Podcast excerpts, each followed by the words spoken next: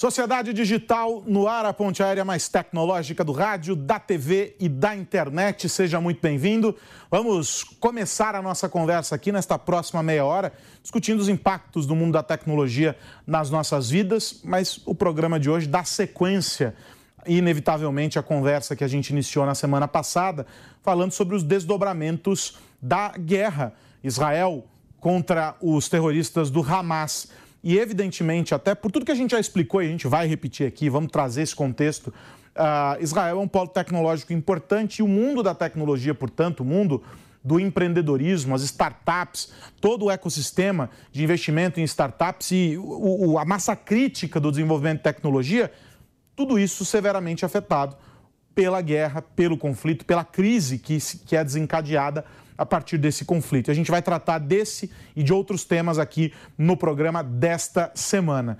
Para começar, não tem outro jeito, tenho que fazer a conexão a ponte aérea com o meu parceiro André Miceli. Fala, velhinho, tudo bem contigo? Tudo bem por aqui, Carlos Aros. Na medida do possível, evidentemente, essa guerra aparentemente vai mesmo se alongar por bem mais do que esperávamos. Esperávamos, na verdade, que nada nunca tivesse acontecido, mas já que aconteceu, que terminasse rápido. Aparentemente não vai ser isso que vai acontecer e a gente precisa continuar analisando os impactos de todo o conflito no nosso segmento aqui no ambiente de tecnologia. É interessante a leitura que as pessoas fazem sobre Israel.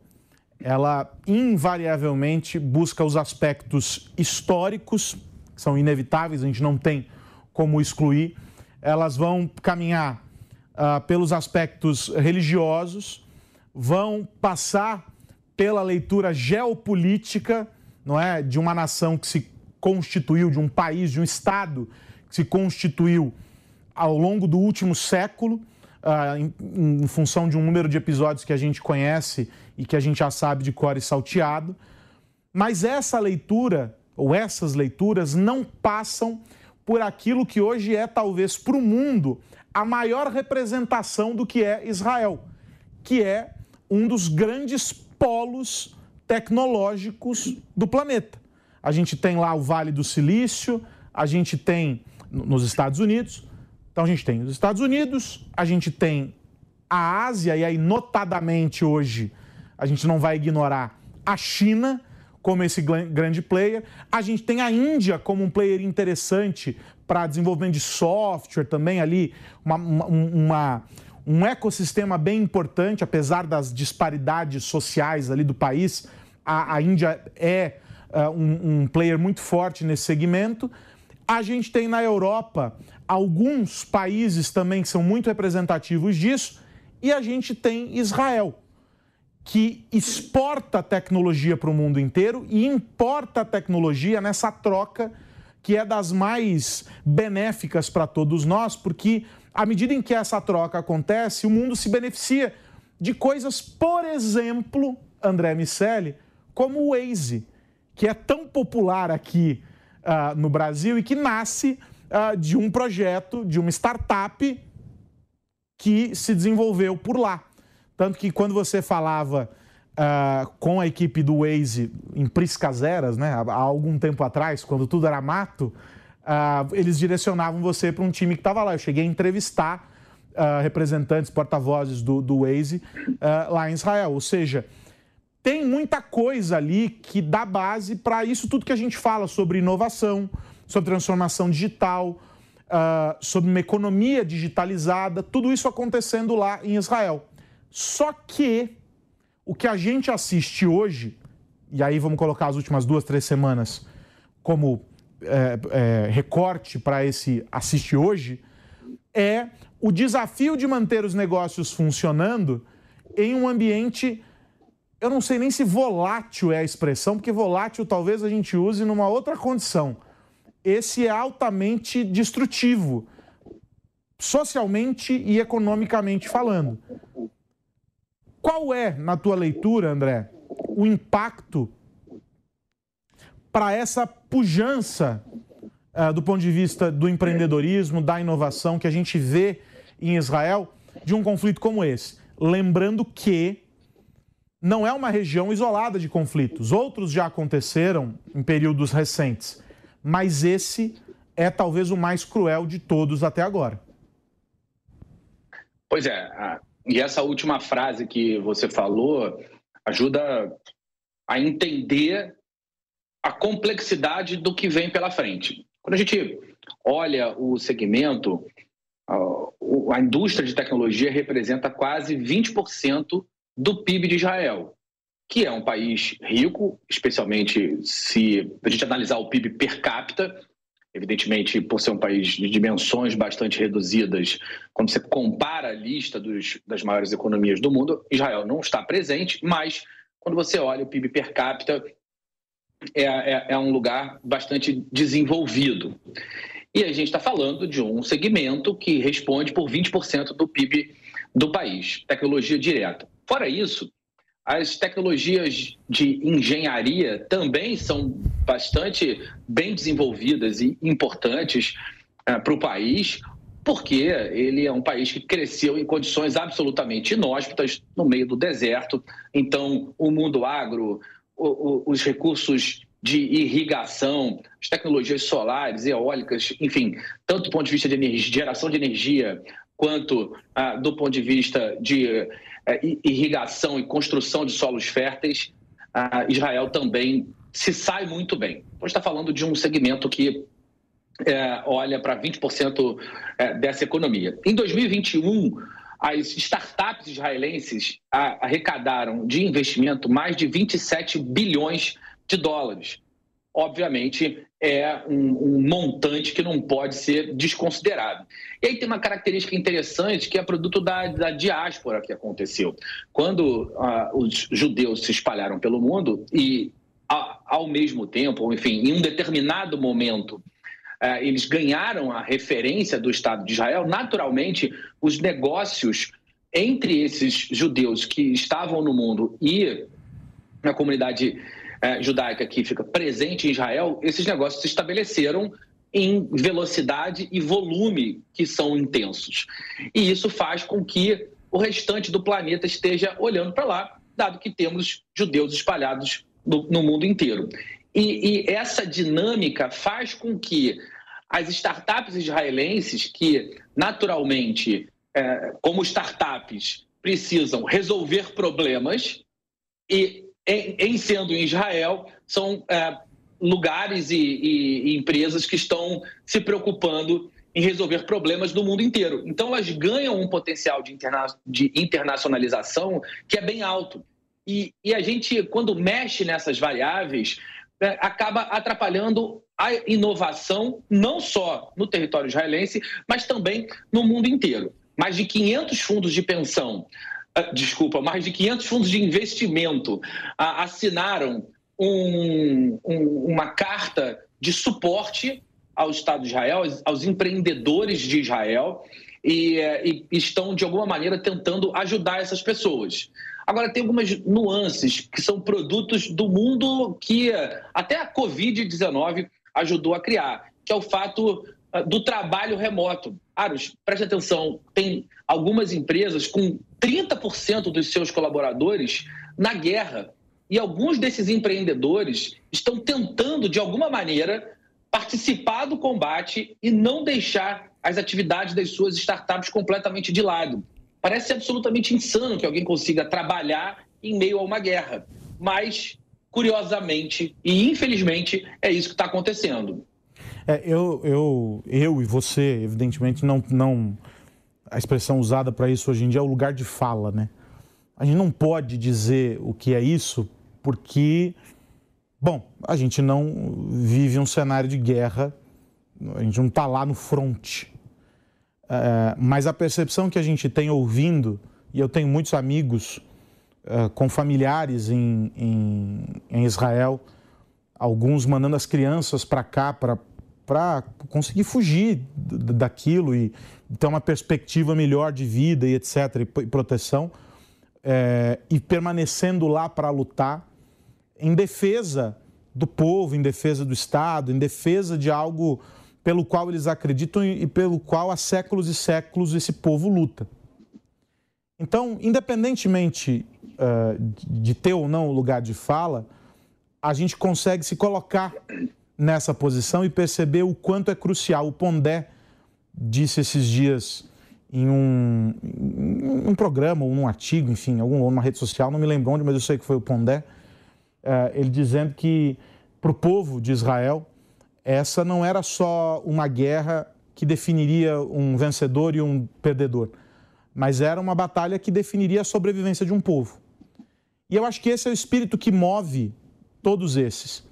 Esses empreendedores, eles são vencedores por terem conseguido criar alguns deles pequenos impérios, porque essas empresas de alguma maneira representam isso pela escala, né, o alcance que elas têm, como faturamento, com tudo dentro de um cenário em que é um país cuja economia também vem se desenvolvendo. Se hoje o país é o que é, é muito porque ele permitiu que a tecnologia, que representa um percentual considerável do PIB e da força de trabalho, algo na casa aí dos quase 20% da força de trabalho uh, uh, em Israel, está vinculada à alta tecnologia.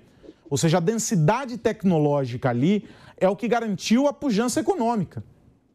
Então, todos esses caras, eles já sabem por que, que eles estão ali empreendendo, porque foi também esse o caminho para viabilizar, de alguma maneira, a existência daquela sociedade, daquele ecossistema. Então, garantir que essas empresas sobrevivam é também uma forma uh, de preservar tudo isso. Para além do fato de que boa parte das tecnologias que são empregadas, inclusive militarmente, é, é, acabou sendo desenvolvida por essas startups, em parcerias com essas startups, seja do ponto de vista de software ou do ponto de vista de hardware. Boa parte delas com financiamento importante de empresas norte-americanas. Na comparação com o que se tem de retorno sobre investimento, né, de retorno por meio de investimento uh, em outros países, Israel está muito acima da média. As startups lá recebem aportes em um volume que cresceu muito mais lá do que em outros países uh, comparativamente do que as startups na União Europeia, por exemplo. Então, existe um olhar para esse ecossistema que é crítico, porque são empresas que, à medida que se mantêm funcionando, também viabilizam essa luta. Não são coisas hoje dissociadas, elas não estão uh, desconectadas uh, umas das outras. E eu acho que isso é importante a gente olhar. A gente sai do, do, do aspecto tecnológico para fazer uma leitura quase que social uh, de que ali não são empreendedores, são cidadãos defendendo muito mais do que a empresa. E eu acho que essa é a beleza disso tudo, ainda que seja uma beleza dentro de um universo absolutamente catastrófico e muito triste. Mas tem um aspecto interessante quando a gente fala sobre essa troca de tecnologia. Eu comentei, acho que na semana passada, não sei se foi aqui no. Enfim, em algum lugar, ou aqui no Sociedade, ou na programação, em algum outro programa, uh, sobre os investimentos para esse sistema que ficou famoso aí, a gente até mostrou aqui na semana passada o. O Iron Dome. Iron Dome, muito obrigado. Minha memória está incrível. É... Parte do financiamento, cada míssil custa quase 50 mil dólares o disparo. Ou seja, explodiu um foguete, você viu 50 mil dólares sendo queimado nos céus uh, de Israel. Essa é a conta. Imagina quantos 50 mil dólares não explodiram ao longo dessas últimas semanas a tecnologia de uma empresa israelense. Ela leva, inclusive, o nome de um camarada, acho que é Rafael Defense, não sei o quê. Uh, mas o financiamento, parte do financiamento, veio de um consórcio com empresas americanas. O inverso é verdadeiro. O exército americano, as forças armadas dos Estados Unidos, compram tecnologia de Israel. Um exemplo aqui é aquela polêmica que, inclusive, virou é, objeto de discussão aqui no Brasil, porque o governo brasileiro queria ter comprado aquele sistema de inteligência, o nome também me fugiu. Minha, minha cabeça está maravilhosa, Jean André Miceli. O nome também me fugiu. Uh, não era Pegasus? Pegasus, talvez? Sim. O sistema Pegasus. É tecnologia israelense de inteligência, de cyberinteligência, nascida ali, dentro desse núcleo de, de alta densidade tecnológica, exportada para outros países, utilizada pelo, pela inteligência norte-americana contra o resto do mundo, potencialmente até contra Israel, no caso, é, já que eles estavam espionando todo mundo, Sim. e está sendo comercializada, estava sendo comercializada indiscriminadamente uh, para vários países. Ou seja, existe uma conexão muito forte entre esse hub, esse ecossistema de startups ali e a questão militar, a própria questão geopolítica nessas relações com os outros países e a escolha desses parceiros. E é muito em função disso que o presidente Netanyahu, uh, o, o primeiro-ministro, uh, fez um, um, um, pronunciamento dias atrás em que ele reforçava as características diferen que diferenciam o Israel, ou o povo judeu, na, na, na, nessa expressão que ele usou, uh, de, de, de, do período da Segunda Guerra Mundial, do povo judeu que enfrenta essa guerra contra o terrorismo do Hamas. E passa basicamente por alguns eixos. Um deles é a, é a concepção de Estado, de ter um território para ser defendido. O segundo é o fortalecimento econômico, um povo cujo Estado é rico, e Israel é um Estado rico, a gente não pode fugir disso, a despeito de não estar, tá, né, André, como você citou, nesses rankings, mas é, aos olhos do mundo, é um Estado muito rico. O terceiro aspecto é a capacidade é, bom, o terceiro aspecto é social, ou seja, é um povo que tem uma causa pela qual lutar e ela passa por valores que são compartilhados por todos, independentemente de vieses ideológicos. Isso tem ficado claro ali à medida em que as diferenças foram colocadas de lado, porque há um bem maior para ser defendido e a percepção de, de, de nação, de povo. E isso é muito bonito. E o quarto eixo que ele cita nesse texto é, nesse pronunciamento, é a tecnologia. É o poder bélico, que antes de ser arma, é tecnologia. Um tanque de guerra, antes de ser arma lá no fronte, ele é tecnologia de ponta. Tecnologia de material para entender qual é o tipo de proteção que aquela é, balística que aquela, que aquela estrutura vai ter. Tecnologia é, de precisão com sensores e com sem número é, de computadores que ali estão para poder nortear as ações e por aí vai. Ou seja, essa é a estrutura que dá sustentação para esse combate. Em contrapartida, do outro lado, o que a gente tem, e essas imagens estão rodando na internet, são os terroristas do Hamas é, fazendo mísseis usando os encanamentos que foram instalados por Israel na faixa de Gaza, os tubos né, as tubulações. Ou seja, olha a loucura. É óbvio que é um reducionismo gigante achar que só esses mísseis de encanamento, uh, míssel de manilha, né, que foram usados ali. Não, não foram é, tem financiamento do Irã, de outros países, etc. Está tudo, tudo nesse contexto. Mas a tecnologia é a premissa de tudo. E eu acho que o grande olhar aqui é o povo, e, e aí vamos colocar o povo, mas as empresas israelenses, de alguma maneira, dentro daquela nossa ótica é, da resiliência, né, do, do antifrágil e essa coisa toda que a gente discute dentro do mundo dos negócios, André, algumas delas seguramente sairão muito maiores desse período. Porque elas estão sendo testadas no limite do limite do limite. É como se a pandemia que testou tantas empresas e tantos setores de uma maneira também muito profunda e muito negativa se equiparasse como uma marca no tempo da história, né, na linha do tempo da história, para essas empresas de Israel. Ou seja, essas startups que estão tendo que sobreviver diante de uma adversidade tamanha, elas vão sair as que sobreviverem, N vezes maiores do que entraram nesse momento.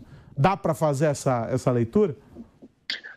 Dá, dá pelas condições de resiliência, como você mesmo colocou. Então, vão se testar modelos de negócio, formas de trabalho.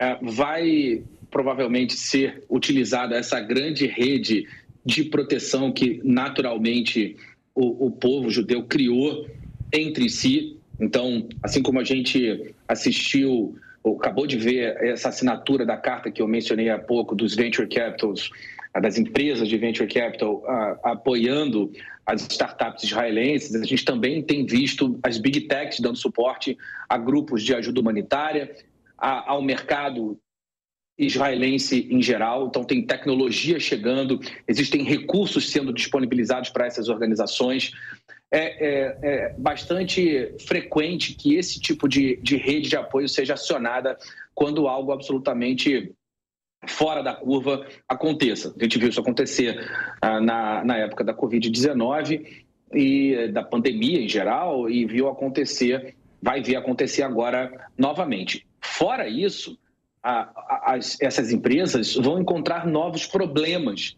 E um novo problema é tudo que um empreendedor precisa para gerar uma inovação. Então, você tem um lugar que, que naturalmente lida com a tecnologia de uma forma muito criativa, está acostumada com esse um lugar acostumado com esse pensamento de resolução de problemas e de construção de negócios a partir dessa resolução de problemas e tem uma rede de apoio. Então, eu entendo que sim, que esse ecossistema vai ser é, melhorado, que ele tende a, a, a, terminar a guerra mais forte do que começou. Evidentemente, se ela se estender demais, muitas baixas vão acabar acontecendo não só humanas, mas também nos próprios mercados. Mas dá para dizer que algum tempo após a guerra, essas, é, esse ecossistema de inovação vai estar recuperado e provavelmente mais forte do que ele começou tem uma característica também pela qual Israel ficou bastante conhecida, e você mencionou o Pegasus, o, o, o sistema de segurança, mas é, o ecossistema de cyber defense em Israel também ficou bastante desenvolvido. Naturalmente, nenhuma guerra ela é travada somente no, no campo físico. A gente falou sobre isso na semana passada, você deu o exemplo agora do Iron Dome. Então, o, o, o ecossistema de soluções de defesa a partir de empresas, startups e, e, tecnologia da informação em geral, isso também se desenvolveu bastante nos últimos anos em, em Israel. E aí a gente encontra uma aproximação da academia com o mercado que é bastante prolífica.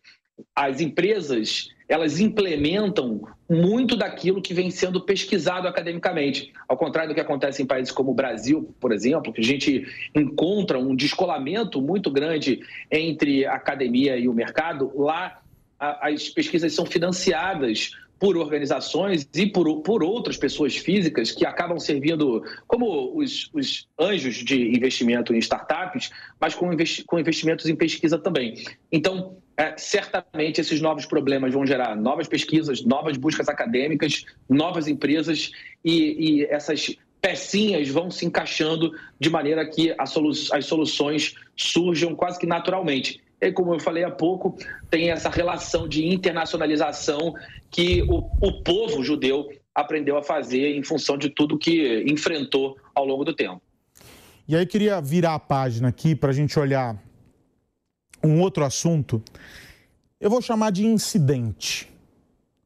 Ele é no mínimo curioso, mas ele nos leva àquela velha discussão sobre o viés das plataformas e o quanto é complexo que esses rótulos eles aconteçam de um lado e de outro, independentemente do tema. Eu acho que isso é importante ficar claro antes de trazer o, o, o assunto. Toda vez que alguém escolhe carimbar algo ou alguém, partindo da crença que está imprimindo ali, ela já está na largada criando um problema, porque isso é um reducionismo absurdo. Ainda mais em um tema tão sensível quanto esse, que é uh, o, o dessa guerra. Alguns internautas relataram, André, que o Instagram estava colocando na tradução automática da bio do perfil, para aqueles que colocavam ali palestino, o acompanhamento da palavra terrorista palestino. O que, que se extrai dessa ideia? Que na tradução a plataforma colocou todo aquele que é palestino como um terrorista. E isso é um erro. É um erro dos mais graves. Primeiro, porque o confronto que se estabeleceu não é diretamente de Israel contra o povo palestino, é de Israel contra um grupo que usurpa a ideia e algumas coisas que são defendidas pelo povo palestino e que pelos caminhos mais sórdidos e desumanos, quer fazer valer isso à força, por meio do terrorismo, por exemplo, que é o Hamas, uh, esse é o combate entre esses dois. Há muitos palestinos que não concordam com o que está acontecendo, que não concordam com o conflito, apesar de terem as questões que envolvem a, a, a disputa pelo território com os israelenses. Agora, quando a plataforma faz um troço desse e quando uh, o questionado, a meta via é, Instagram, disse, corrigimos o erro, mas não explicou que tipo de erro foi. Não explicou o que levou isso a acontecer. E aí, óbvio, na internet, as pessoas caíram matando em cima do assunto, porque é algo que chama atenção. E isso aconteceu durante o período eleitoral, com tagueamento de conteúdos sob qualquer critério. Isso aconteceu durante a Covid, isso tem acontecido cada vez mais. A plataforma, por meio de, algum processo algorítmico, estabelece que tem que, que se instituir aquilo como padrão e aquilo vira verdade.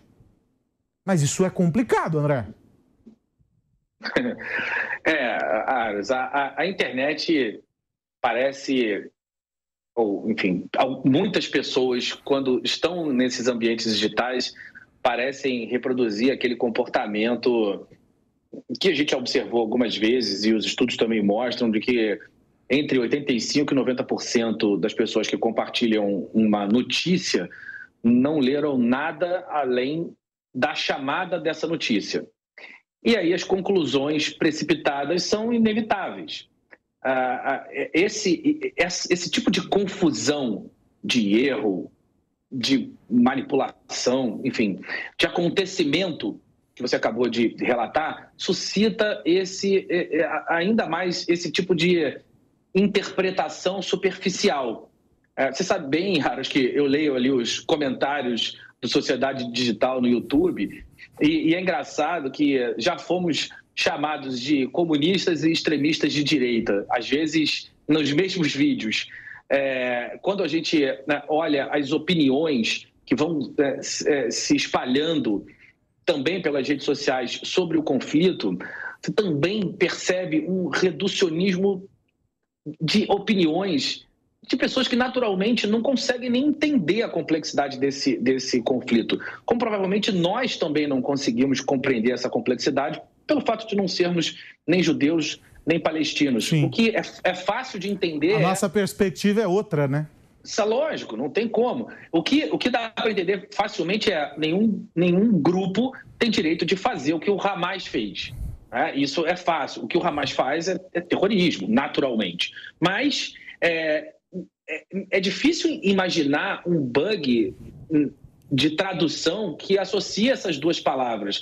Obviamente, o povo palestino é, é, é, é vítima, e, e, engraçado que quando a gente conversa com ah, judeus, você mencionou algumas pessoas, eu mencionei na semana passada também, inclusive pessoas é, que fazem parte da minha família, é, eles, eles também se sensibilizam. É, é difícil até ter uma, uma, uma única opinião sobre esse ponto. É, ele, entre eles mesmos, né, e essa, essa relação de que a questão não é contra a Palestina em si, é, existem ali opiniões divergentes de muitos lados, mas a questão é contra o grupo terrorista que se estabeleceu e que naturalmente é, começa a moldar uma geração inteira a partir dos seus valores, que são impostos através de terrorismo, é aparentemente até um, é quase um pleonasmo isso, mas é assim que eles se comportam, eles usam a violência para formar uma geração que já cresce com valores que são, que, que são desviados daqueles valores originais é, que, que inclusive começaram a disputa. O que dá para entender, Aros, é que as redes sociais e a tecnologia, elas reverberam absolutamente tudo que acontece no mundo. E numa guerra, a primeira vítima é a verdade as, as pessoas manipulam as questões, porque uma guerra é a extensão de algo que não pode ser resolvido no campo político. Então, a gente transforma em cinética aquilo que a, que a política não conseguiu resolver. E aí entram as narrativas, as visões, os valores, uh, entram os interesses de diversos grupos. Quando esses interesses entram, entra também a necessidade de moldar opiniões. E as redes sociais são uma ferramenta implacável para que é, essa, é, essa reformulação das opiniões aconteça. O nosso tempo se esgota, o Fagner já avisou aqui, mas eu acho importante destacar o seguinte. Vou usar a expressão do senhor Zuckerberg. Essas são praças públicas, não é?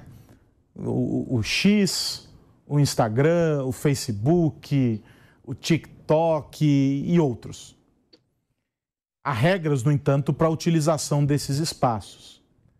Mas isso não dá o direito de uma interferência tão profunda como vem acontecendo irrestritamente, é, a, a, promovido por essas plataformas.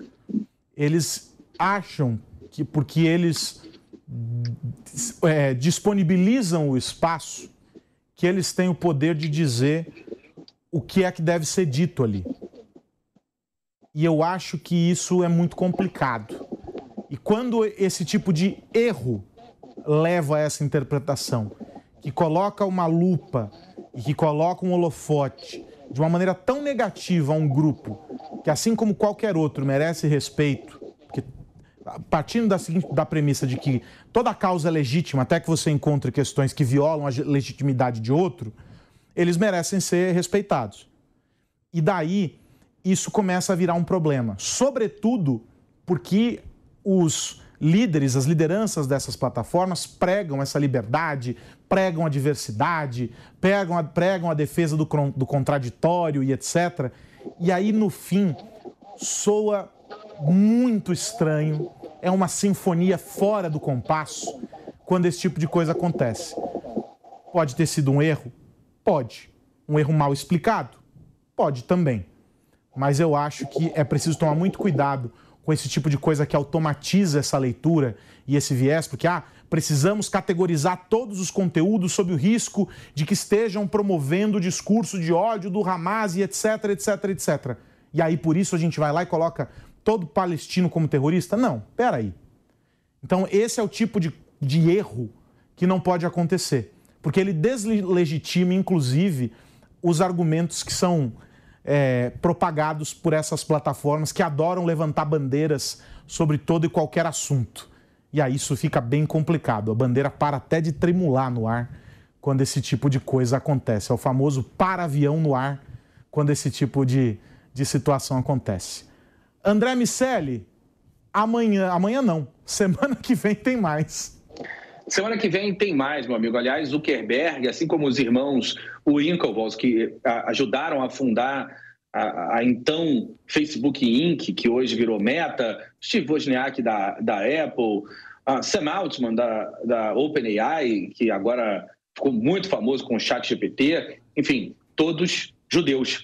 O povo judaico, de fato, é, é um, um, um povo que ajuda a moldar o mercado de tecnologia, não só em Israel, mas no mundo todo. Semana que vem a gente se vê, Carlos Aros, e você que nos assiste. Um abraço para todo mundo que nos ouve ver.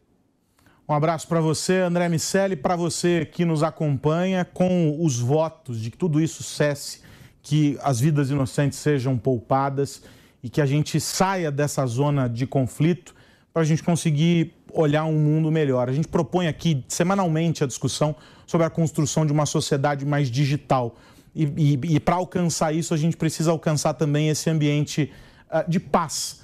E aí, o Gil já dizia que só a guerra traz um mundo de paz, mas ela causa também muito sofrimento. A gente precisa buscar uh, o fim de tudo isso. Mas a gente vai continuar analisando e observando o compasso de toda essa caminhada e explicando para você como é que a tecnologia se relaciona a todas essas questões. Um abraço para você que nos acompanhou até aqui. Sociedade Digital volta na semana que vem. Um grande abraço. Tchau, tchau.